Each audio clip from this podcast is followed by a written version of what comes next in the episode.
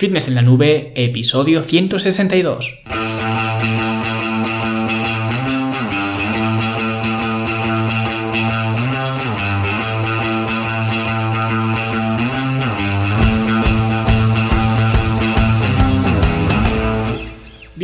Todos un viernes más aquí a vuestro podcast, a Fitness en la Nube, donde hablamos de fitness, de nutrición, de entrenamiento y donde cada viernes, cada semana os traigo las técnicas, consejos, estrategias, trucos y como lo queráis llamar para que construyáis un mejor físico y tengáis un estilo de vida más activo y más saludable.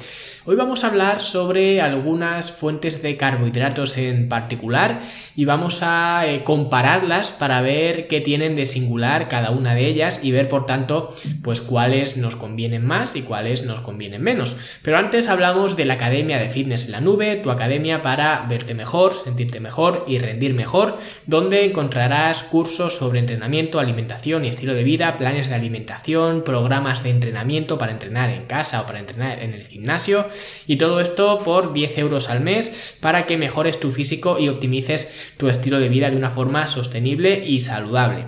Y si quieres hacerte alumno, pues solamente tienes que ir a fitnessenlanube.com y ahí tienes toda la información y el formulario para inscribirte. Y por cierto, ya estoy preparando el siguiente curso que va a salir enseguida, ya para diciembre y la semana que viene seguramente ya os anunciaré cuál es porque seguro que os va a interesar mucho tanto a los que entrenéis en casa como a los que entrenáis en el gimnasio. Y bueno, como os decía, hoy lo que vamos a hacer es hablar de las distintas fuentes de carbohidratos a raíz de una propuesta que os hice hace un par de episodios que se me ocurrió así un poco sobre la marcha de comparar diferentes fuentes de carbohidratos, básicamente porque los eh, carbohidratos son quizá el macronutriente con más eh, controversia porque están desde los eh, radicales que dicen que los carbohidratos son maléficos a los que dicen que algunos carbohidratos sí que están bien, pero otros no. Hay algunos que se guían por el índice glucémico para saber si uno es mejor, otro es peor. En fin, que cada uno pues dice una cosa, ¿no? Y lo que voy a hacer hoy es comparar a igualdad calórica, no a igualdad de peso, sino igualdad de calorías, que es lo que hay dentro de algunas eh, fuentes de hidratos de carbono. Para hacerlo simple y rápido, solamente he cogido eh, cuatro alimentos, cuatro fuentes distintas de hidratos, que creo que son las que más eh, controversia generan. Por un lado, tenemos al pan, que el pan es una de esas cosas eh, que genera muchísima controversia, gente a favor, muchísima gente en contra, que levante la mano el que no haya oído nunca eso de que el pan engorda. Pues eh, por eso mismo no podía faltar en esta comparativa y he escogido el pan blanco, el de toda la vida, ni integral, ni multicereales, ni pan Ezequiel, este que está de moda ahora en los herbolarios y demás, nada de eso, simplemente el pan eh, blanco, el pan normal que venden en los super en tamaños eh, familiares que te cuesta 4 duros.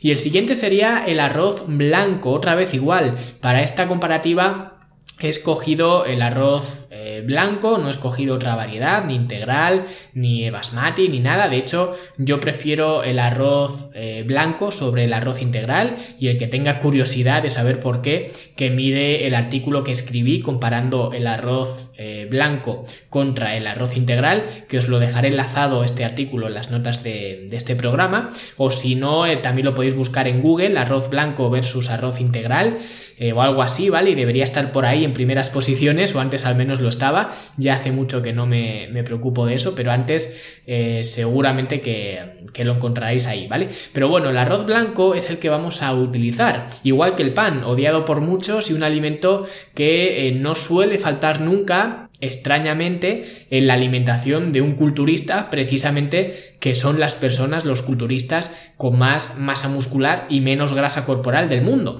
Y por lo general como digo el arroz blanco es un esencial dentro de su alimentación y luego el tercer combatiente es otro eh, clásico de las dietas culturistas, que son eh, los copos de avena, que realmente los copos de avena no generan mucha controversia y casi todo el mundo coincide en que la avena es una de las mejores eh, fuentes de carbohidratos que podemos elegir. Así que la he escogido un poco para que sirva de referencia cuando hagamos comparaciones. Es decir, que si tenemos en un pedestal a la avena, pues vamos a compararla con el resto de, de alimentos, ¿no? Y por último, el cuarto contendiente de la tarde, pues son las palomitas de maíz, que resulta que este episodio lo estoy haciendo a raíz de que otro episodio anterior hablara de que las palomitas de maíz son más saludables de lo que parecen. De hecho, es que no lo parecen en absoluto. Si yo le digo a alguien que me estoy tomando unas palomitas, se va a pensar seguro que estoy haciendo un día trampa de estos o algo así, pero si le digo que estoy tomando una taza de arroz,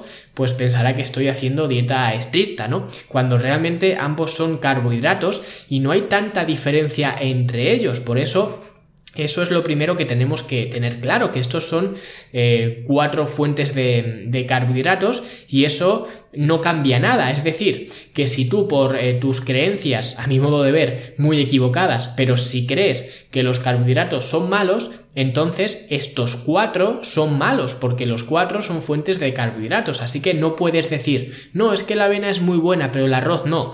No tiene sentido. Es como si digo, eh, las claras de huevo son muy buenas y la pechuga de pollo no.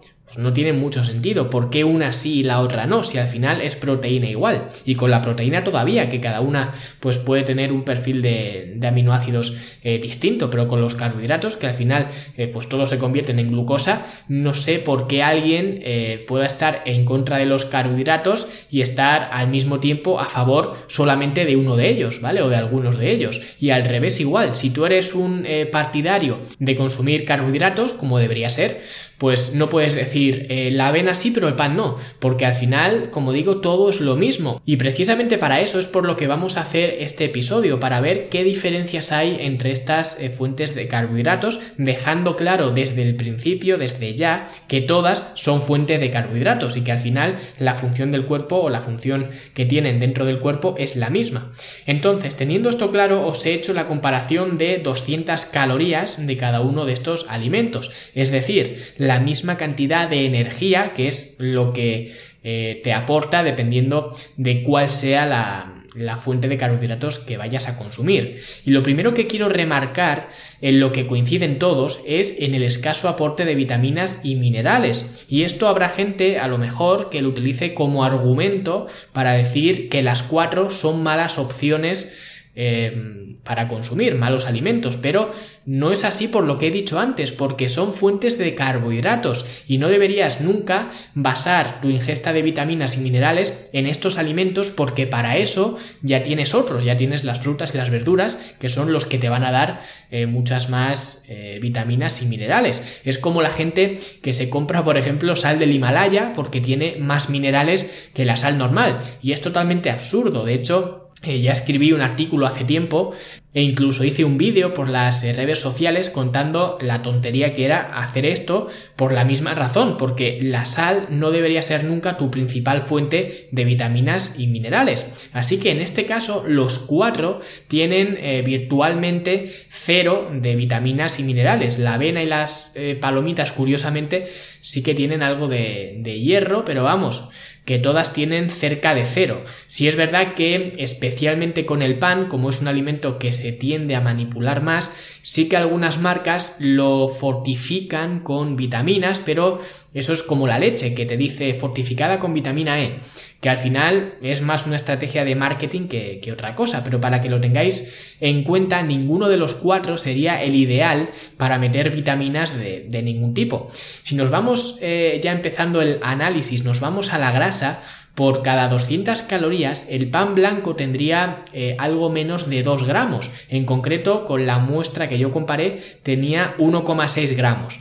Luego el arroz blanco tenía 0,5, que es mucho menos. La avena tendría 3,8, ¿vale? Mucho más o algo más que eh, pues el eh, pan y el, eh, y el, arroz y las palomitas tendrían 2,6 por lo que la avena es la que más grasa tiene. Lógicamente las cantidades de todos son ridículas las que hay en los cuatro pero si comparamos la cantidad de grasa la avena tiene más luego vendrían las palomitas luego el pan y por último el arroz que sería el que menos grasa tiene Y si nos vamos a la proteína, el pan eh, blanco tiene 7,3 gramos, el arroz eh, blanco tiene solamente 3,7, que es eh, prácticamente la mitad del pan, la avena tiene 7,2, el pan tendría incluso algo más de, de proteína y las palomitas tendrían 5,6 gramos, por lo que el pan sería el que más proteína tiene, luego la avena, aunque prácticamente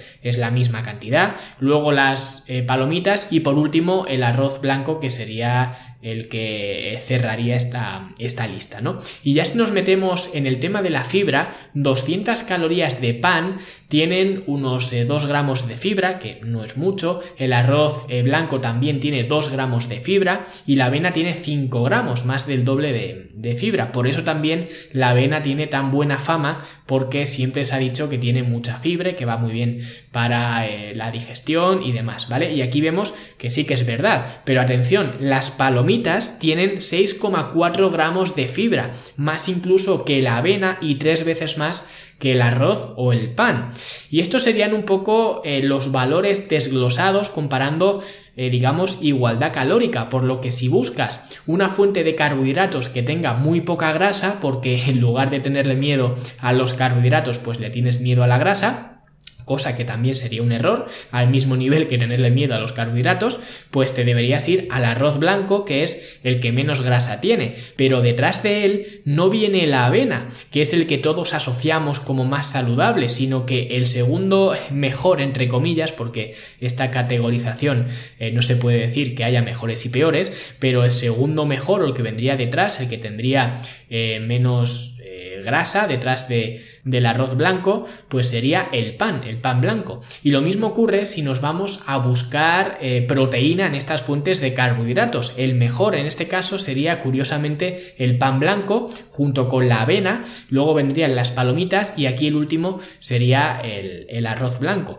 Pero obviamente esto tampoco es significativo porque como he dicho antes, juzgar eh, una fuente de carbohidratos por las vitaminas eh, que te aporta, como he mencionado antes, pues es absurdo. Y siguiendo esta lógica, pues sería también absurdo juzgar a un carbohidrato por la cantidad de proteína que te aporta e incluso eh, por la cantidad de grasa que te aporta, ¿vale? Una vez que hemos igualado las, eh, las calorías, que es precisamente lo que hemos hecho para hacer esta comparativa. Así que esto tampoco es tan relevante. Sin embargo, el tema de la fibra sí que lo es, porque la cantidad de fibra de un carbohidrato sí que puede ser, digamos, determinante a la hora de hacer eh, comparaciones, ya que eh, pues, eh, la fibra, digamos, que está inherentemente unida a los carbohidratos, es un elemento de los, de los carbohidratos, de hecho la composición de la fibra es un carbohidrato, ¿vale? Prácticamente, pues si comparamos la cantidad de, de fibra, que como digo, es algo importante de comparar, porque la fibra pues tiene diferentes beneficios, hace que se te regule el tránsito intestinal, que es lo que todos conocemos, también regula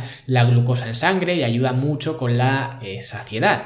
¿Vale? Pues en este ámbito de la fibra, el ganador sin duda serían las palomitas de maíz. Y otra cosa que hay que tener en cuenta es el tamaño de la ración que consumamos. Por esa misma razón, ¿vale? No ración, por esa misma razón, pues he igualado todas las fuentes de carbohidratos a calorías, ¿vale? Para poder comparar, digamos, manzanas con manzanas, ¿no? Nunca mejor dicho, hablando de comparar eh, carbohidratos, pues comparamos cosas iguales, porque comparas sobre la misma medida, en este caso sobre la medida de la energía, que serían las, eh, las calorías. Pero también hay que tener en cuenta, como digo, el tamaño de la ración, y es que 200 eh, calorías de la avena van a ocupar mucho menos espacio que 200 calorías de palomitas, lo que significa que si buscas perder peso, eh, lo que implica que ya sabemos eh, que es comer menos calorías, ¿vale? Necesitarás comer menos calorías de las que estás comiendo, te va a ser mucho más fácil conseguirlo utilizando palomitas que avena, simplemente por el volumen enorme que suponen 200 calorías de palomitas comparando con el volumen que suponen 200 calorías de avena,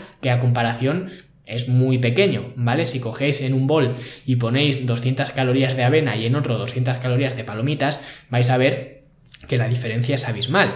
Y al revés, también sería igual. Si lo que buscas es aumentar de peso, pues seguramente te sea más sencillo, y bueno, seguramente no, te va a ser más sencillo comer más calorías de la avena que de las palomitas, simplemente por el volumen eh, que tiene. Pero claro, ahora habrá mucha gente que diga, no hombre, pero se te ha olvidado mencionar el índice glucémico de estos alimentos. Y no es que se me haya olvidado, es que, como ya comenté en su correspondiente episodio, el índice glucémico no tiene mucho sentido para utilizarse como indicador de si un alimento, un carbohidrato es mejor o peor. Y para el que quiera saber por qué, pues os remito precisamente a ese episodio, pero básicamente se debe a que cuando tú consumes alguno de estos alimentos no los sueles consumir por sí solos, si acaso las palomitas son a lo mejor el más eh, normal que te comas eh, solo las palomitas, pero generalmente te comes eh, pues arroz blanco y lo acompañas con otra cosa, ¿no? Y eso ya hace que el índice glucémico de la comida que estás ingiriendo, si por ejemplo comes arroz con pollo,